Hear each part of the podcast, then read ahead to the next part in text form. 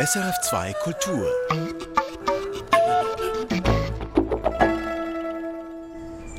Ich komme rein und sage, ich bin Frau Kappus, ich bin hier die Spitalseelsorgerin. Und dann sagt der Mann im Bett, ist schon so weit, ich bin doch noch nicht am Sterben. Und dann erkläre ich ihm, dass ich durchaus fürs Leben bin und wir auch sonst ein Gespräch haben können. Mit Susan Kappus lässt sich gut reden. Über alles. Auch über Bond-Filme, Bienen oder englische Literatur. Und natürlich übers Leben, denn Susan Kappus ist Spitalseelsorgerin. Mein Name ist Judith Wipfler und ich habe die christkatholische Diakonin am Solothurner Spital Dornach besucht und dort Mitarbeitende befragt, was ihnen Spitalseelsorge im Alltag bedeutet. Etwa der Spitaldirektorin. Also ich möchte nicht darauf verzichten. Unverzichtbar und man kann sich eigentlich nichts Schönes wünschen, wenn man weiß, es ist auch jemand da, der ein bisschen das Spirituelle oder auch Erzählen noch schaut. Zähl kommt oft zu kurz im durchgetakteten Pflegealltag.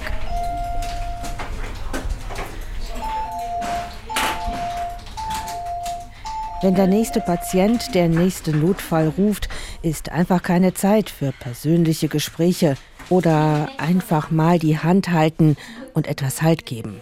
Dafür gebe es hier die Seelsorgerin, sagen mir Pflegende, Ärzteschaft und zuvorderst eine Patientin. Da ist man eben sehr dankbar dafür im Spital, dass man auch über etwas anderes reden kann. Nicht immer nur Krankheit oder Krankheit im Allgemeinen, weil eben mit dem wird man ja hauptsächlich konfrontiert und das ist wie eine, eine super Abwechslung. Und sie kann sich wirklich Zeit nehmen, ansitzen. Der Patient nimmt sie immer ernst. Die Patienten öffnen sich auch viel mehr ihr gegenüber. Und ja, das empfinden wir sehr als positiv. Gerade in der heutigen Zeit, die extrem hektisch ist. Und die Patienten sind auch viel beruhigter. Also ich habe jedes Mal Freude, wenn sie den Kopf reinstreckt und wenn sie einen Moment Zeit hat. Vielleicht einmal eine Hand heben oder so. Das, das tönt noch wenig, aber ist eine extrem wertvolle und wichtige Aufgabe, die, die Seelsorgerinnen und Seelsorger übernehmen. Spitalseelsorge ist offenbar ein Plus aber nicht jedes Spital leistet sich eine, und landläufig bestehen auch noch falsche Vorstellungen darüber, was Spitalseelsorgende eigentlich machen und was sie alles drauf haben müssen. Drum frage ich in dieser Ausgabe von Perspektiven, was genau ist Spitalseelsorge und wie wirkt sie? Und ich möchte natürlich noch mehr von den Spitalgeschichten hören, die mir Susanne Kappus jeweils anonymisiert erzählt, wenn sie bei mir im SRF-Studio ihre Radiopredigten aufzeichnet. Wir hatten einen Mann, der hat verweigert aufzustehen, obwohl physisch nichts falsch war. Also der ist nur im Bett gelegen und hat die Leute angeschnauzt und da durfte ich als Letzte rein. Und ähm, ich hatte dann so den Impuls, ich habe mich vor ihn hingestellt und habe gesagt, ich bin Frau Karpus, die Seelsorgerin. Ich bin die einzige Person, die Sie rausschmeißen dürfen. Und dann war das Interesse geweckt. Da ist er drauf eingestiegen mit einem Zwinkern und der hat sich aus dem Bett bewegt. Wir sind dann in die Cafeteria. Da gehen wir doch auch gerade hin. Es ist nämlich gerade Mittagszeit und heute wird draußen grilliert auf der Terrasse im Spital Dornach. Ein Highlight für die Angestellten.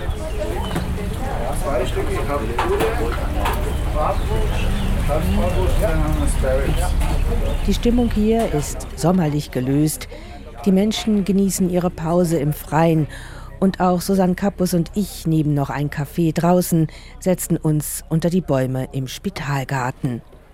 Erstmals erlebe ich die Seelsorgerin hier an ihrem Arbeitsplatz. Wir kennen uns schon seit Jahren, sind schon lange per Du und ebenso lange bin ich neugierig auf das, was Susan Kappus hier alles so miterlebt. Da hatten wir einen Mann, der hatte eine Diagnose, noch drei Monate etwa zu leben. Das kann aber jede Minute fertig sein. Also der weiß nicht, ob er die nächste Minute noch lebt.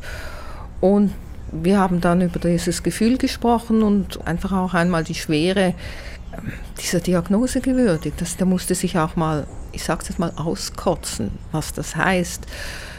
Und ich habe ihn dann gefragt, es ist aber noch ein Stück Leben vor Ihnen. Wie könnte man das gestalten? Und er fand dann, wichtig sei für ihn, dass er keine Angst habe. Da haben wir dann mit der Ärztin nochmals geschaut, wie viel Beruhigungsmittel geht da noch. Und das wurde dann auch versichert, da könne er genug haben. Und das war wirklich wunderbar. Ich durfte von ihm her die Ärztin informieren. In einer halben Stunde war die am Bett und hat ihn beruhigt und mit ihm die Situation durchgesprochen. Da war er schon mal ruhiger. Und dann hat er mir, es war ein Basler, erklärt, er würde, und er getraue es sich fast nicht zu sagen, noch gerne einmal Suri-Laberle essen. Das ist eine Basler Spezialität. Und er ging wieder nach Hause und hat an der Frau angerufen, dass sie noch einmal Suri-Laberle mache. Ich habe das sehr gut geheißen. Das gehört auch dazu, dass man noch etwas macht, was einem wirklich gut tut. Und er hatte die Hoffnung, hoffentlich reicht es noch einmal für diese Suri-Laberle. Und dann habe ich ihn noch gefragt, ist noch etwas Spirituelles? Ja, er hätte noch gerne eine Krankensalbung. Da habe ich einen Kollegen dann avisiert, der römisch-katholische Pfarrer kam, das war auch sehr gut, durfte ich auch informieren vom Patienten aus. Patient ist ausgetreten, kam nach einer Woche wieder. Ich bin ins Zimmer rein und habe gefragt, und ist gut gewesen?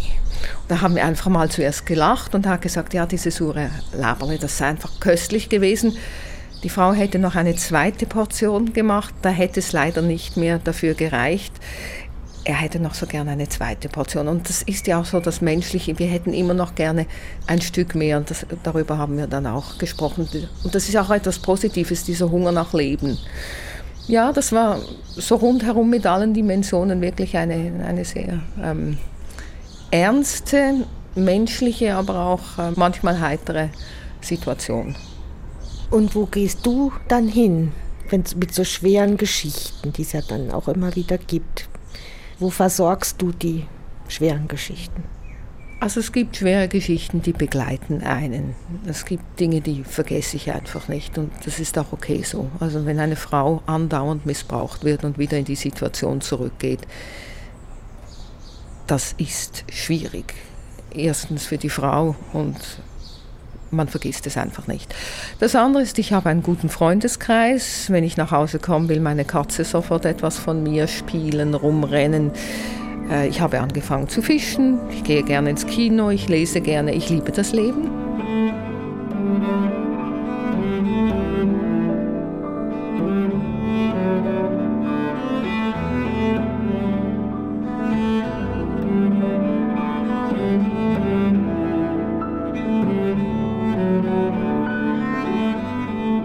Seelsorge am Spital heute. Das ist etwas ganz anderes als noch vor 30, 40 Jahren. Damals kamen Pfarrer von außen auf Besuch, meist nur zu ihren eigenen Gemeindemitgliedern. Das gibt's zwar nach wie vor, aber Spitalseelsorge meint heute etwas anderes. Die ist für alle da und überkonfessionell. Und sie ist besonders qualifiziert für das Umfeld Spital. Spitalseelsorgende heute, sie arbeiten an der Klinik mit und sind dort Teil des Teams. Das sei wichtig, betont auch die Donnacher Spitaldirektorin. Also es ist nicht jemand, wo man hört, ja, die Seelsorge kommt dann irgendwann einmal, sondern wenn irgendetwas ist, dann ist sie wie unsere Dreischeibe, was die Seelsorge anbetrifft. Drehscheibe nennt das Direktorin Iren Wies. Die Seelsorge sei eine Scharnierstelle zwischen Personal, Patientinnen und Direktion. Das Gute für mich als Direktorin ist, das ist sowohl auf Patientenebene, wo ich weiß, Patienten sind gut betreut, aber auch auf mitarbeitende Ebene. So trage die Seelsorgerin auch entscheidend zum Betriebsklima bei. Ja, die Direktorin erwartet sogar ehrliche Kritik. Sie legt auch den Finger drauf, wenn sie findet, es ist wichtig. Das ist auch etwas, was ich von ihren erwartet. Es ist ihre Rolle, dass sie auch unangenehme Sachen kann ansprechen kann oder dass sie gut anschaut. Das macht sie super. Das ist auch ihre Person. Ich glaube aber, es ist auch die Rolle, die die Freiheit hat. Ich glaube, wir sind zu unterstehen. Ja,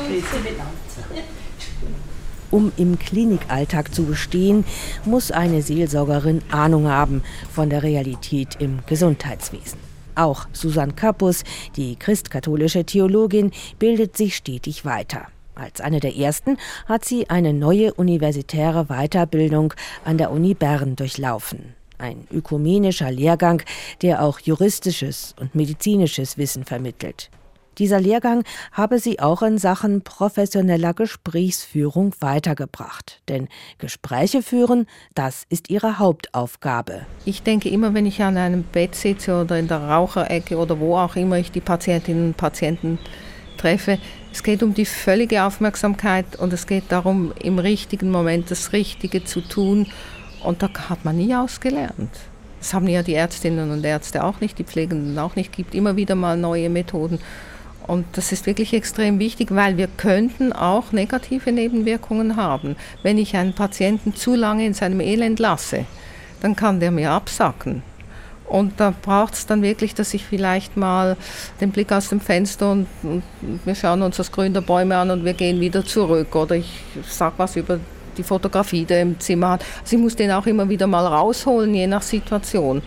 Und da denke ich, kann man nicht genug geschult sein.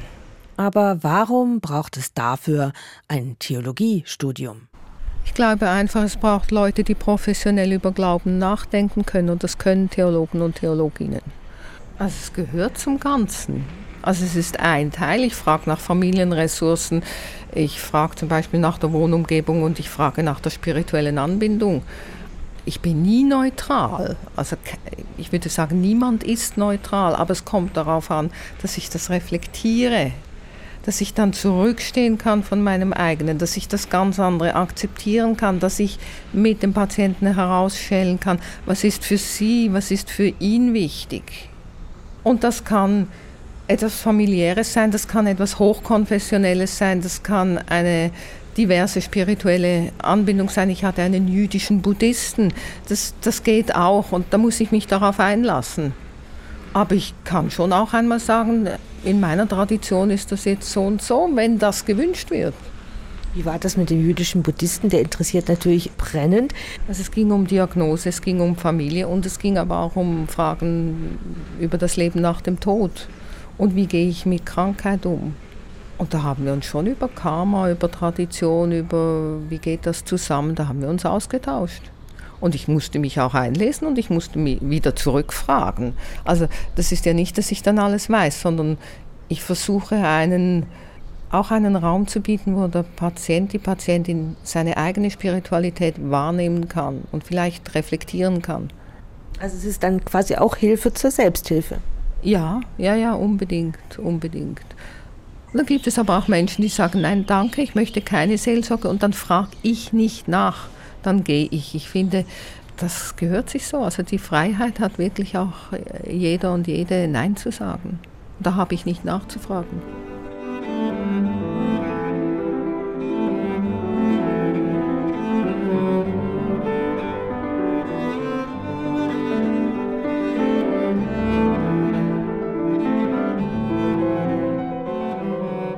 Seelsorgegespräche im Spital. Die brauchen Kompetenz und Empathie und vor allem Zeit. Zeit, die andere im hektischen Klinikalltag nicht haben. Offene Ohren gibt es ganz viele, Zeit etwas weniger. Und das ist mein Privileg. Die Spitalseelsorgerin hat Zeit und ihr Gesprächsangebot steht allen offen, ob Patientin oder Pflegerin, Angehöriger oder Arzt egal ob die Person Kirchenmitglied ist oder nicht. Wenn Patient, Patientin das will. Nur wenn eine Person das wünscht, holen Pfleger oder Ärzte die Seelsorgerin.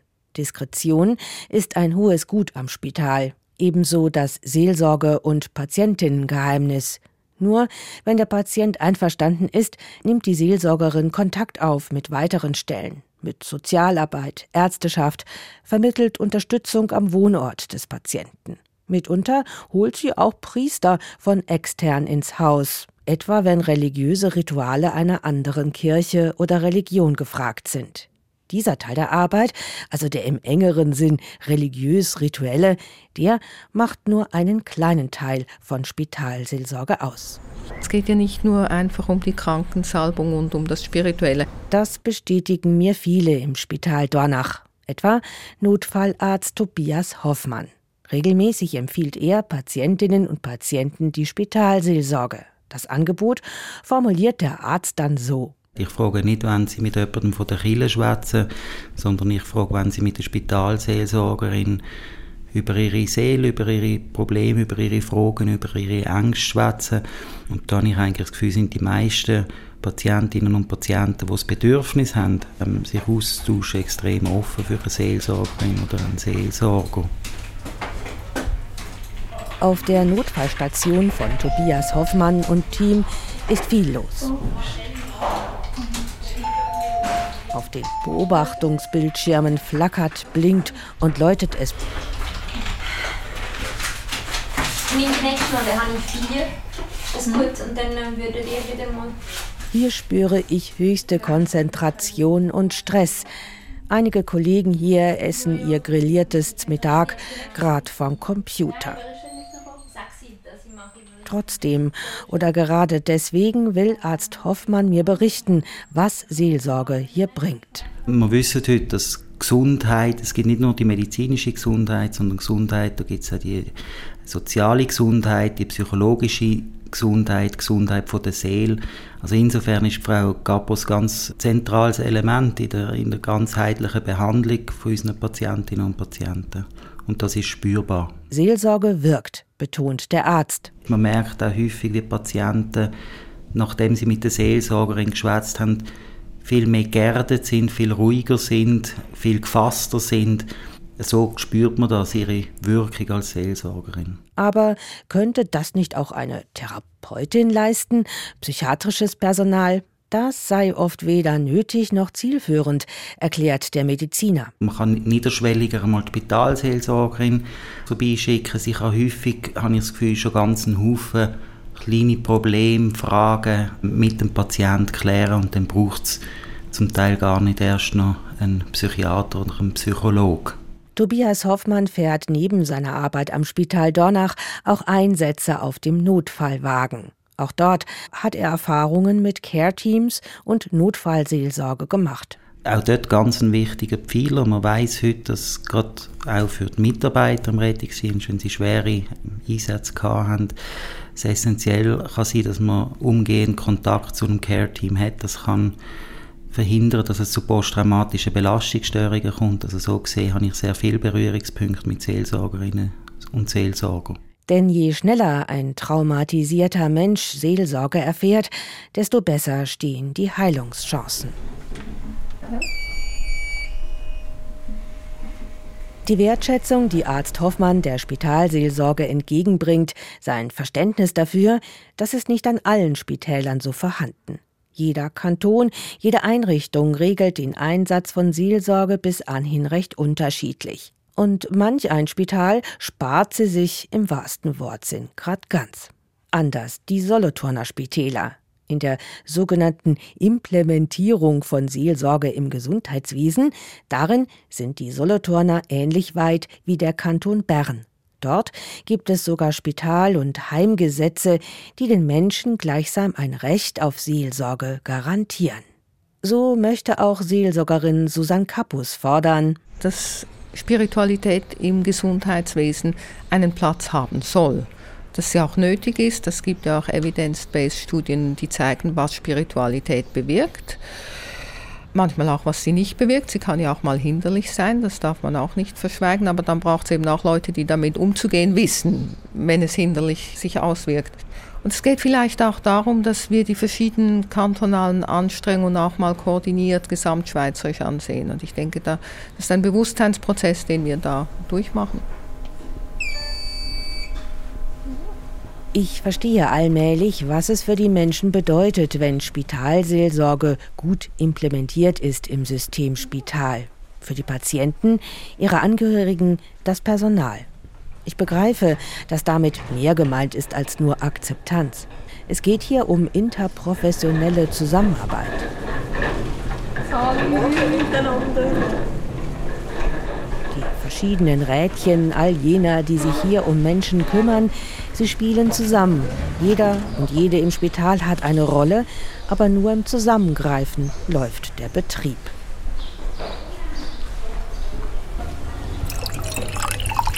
Am Tisch bei den Pflegefachkräften gibt es erstmal ein Glas Wasser. Ich bin Evelyn Gamboni, bin diplomierte Pflegefachfrau und arbeite schon seit zwölf Jahren hier im Spital Dornach. Die junge blonde Frau mit gewinnendem Lächeln, sie zeigt viel Empathie mit ihren Patientinnen und Patienten. Man komme sich unweigerlich sehr nah, erzählt sie, beim Waschen, Verbinden, manchmal Füttern.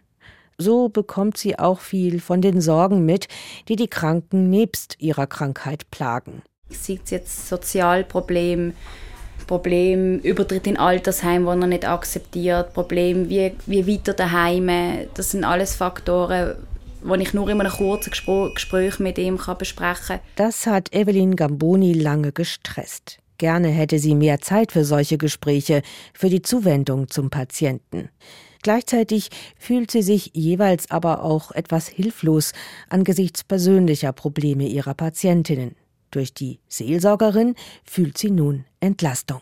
Ich würde nicht mit so einem beruhigten Gewissen heimgehen, wie wenn ich weiß, ah, die Frau Kappus kommt und nimmt sich Zeit für den Patienten. Ja, insofern bringe die Seelsorge eben nicht nur den Patientinnen etwas, sondern auch ihnen von der Pflege. Da möchte Seelsorgerin Kappus das Lob aber grad zurückgeben an ihre Kolleginnen von der Pflege. Die haben wirklich ein ungemeins Bewusstsein, wo es beim Patienten druckt und einfach so das Buchgefühl und schicken mir dann auch dort rein. Und das ist für mich eben auch eine Qualität von guter Zusammenarbeit und auch das Vertrauen, das mir hier entgegenkommt, schätze ich ungemein. Und wer fragt nach Seelsorge, will ich von der Pflegefachfrau Gamboni wissen. Wie ist die Akzeptanz bei den Patientinnen und Patienten? Ja, man merkt jetzt bei den älteren Leuten, die sind eher fixiert auf Seelsorge und akzeptieren es noch besser, weil die wahrscheinlich einfach einen besseren Bezug oder noch einen Bezug zu der Kirche haben und mehr religiös sind. Und die Jüngeren, also Jüngere, ich rede jetzt von 50-jährigen Patienten, die denken dann schon so im ersten Moment, uh, hoppla, was ist das? Seelsorge, eben Kirche. Aber ich sage ihnen dann auch, sie ist ganz neutral, sie kommt wirklich ihnen unterstützen im Gespräch. Auch die folgende Patientin ist lang aus der Kirche ausgetreten. Glaube, Religion und Spiritualität aber geben ihr durchaus etwas. Die Schwerkranke möchte anonym bleiben, aber sie möchte Auskunft geben, wie die Spitalseelsorge bei ihr ankommt. Ich finde es einfach toll, dass jemand Zeit hat, auch zum Zuhören, dass man in Dialog treten kann. Äh, es gibt immer spannende Diskussionen und wir kommen sehr gut Schlag miteinander. Ja. Patientin und Seelsorgerin haben das Heu auf derselben Bühne. Das war gerade bei der ersten Begegnung klar. Ja, das ist äh, schön gewesen. Sie ist so fröhlich reingekommen und das ist gerade ein Aufsteller für mich und hat eben gesagt, sie sei Seelsorgerin. Dann habe ich zuerst einmal gedacht, oh, geht es um Religionen? Und dann hat sie gesagt, das ist je nachdem, wie man wünscht. Und dann sind wir auf ganz viele andere Themen gekommen und es ist sehr spannend jeweils immer. Alle möglichen Themen. Vor allem nicht immer nur die Krankheit. Das tut der Patientin gut. Dann haben wir zum Teil über englische Literatur, über Film, über Topografien von England geredet. Und das hat mich auch sehr interessiert. Normalerweise ist es ja umgekehrt. Da wird vor allem die Patientin befragt, mit Fokus aufs Medizinische.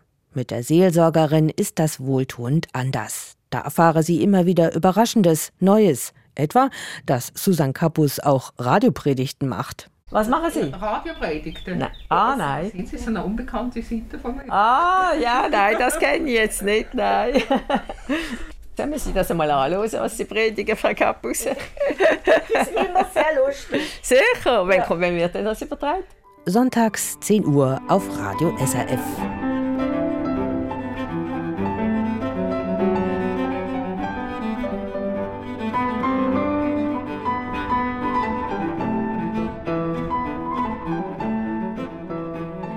Nach so vielen Eindrücken und Gesprächen sitze ich nochmals mit Susan Kappus zusammen. Mir fehlt da noch eine Klärung, und zwar zum Begriff Seelsorge. Der erfährt ja auch Ablehnung, bewirkt Missverständnisse. Etwa, dass hier missioniert werde. Ein Vorurteil, das Klinik und Seelsorgerin immer wieder erst ausräumen müssen. Warum also halten Sie fest am Begriff Seelsorge? Also Seelsorge ich komme ja auch aus einem religiösen Hintergrund und der motiviert mich ja auch für Menschen da zu sein, auch wenn ich das jetzt nicht explizit thematisiere mit den Patientinnen und Patienten. Dann ist es eine kirchliche Tradition, die wir haben. Das darf auch aufscheinen. Es ist aber auch die Ermangelung eines besseren Wortes. Also wenn ich reinkäme und sagen würde, ich bin Frau Karpus, Ihre Spiritual Care Expertin, das fände ich schon auch schräg. Der Begriff Seelsorge ist behaftet, er ist für mich nicht ideal, aber er ist auch ehrlich und äh, bietet Stoff für Auseinandersetzung, für Klärung. Ja. Und was würde sie sagen, ist dabei das Wichtigste bei Seelsorge? Aber das Wichtigste ist, dass ich in diesem Moment ganz echt bin und dass mich der Patient, die Patientin echt interessiert. Und wenn ich zu müde bin, dann trinke ich lieber mal eine Viertelstunde einen Kaffee und gehe dann nachher wieder in ein neues Zimmer rein. Also die, das wirklich echt sein, das authentisch sein, das ist für mich die Grundhaltung. Mich muss der andere interessieren und das auch noch um 5 Uhr abends.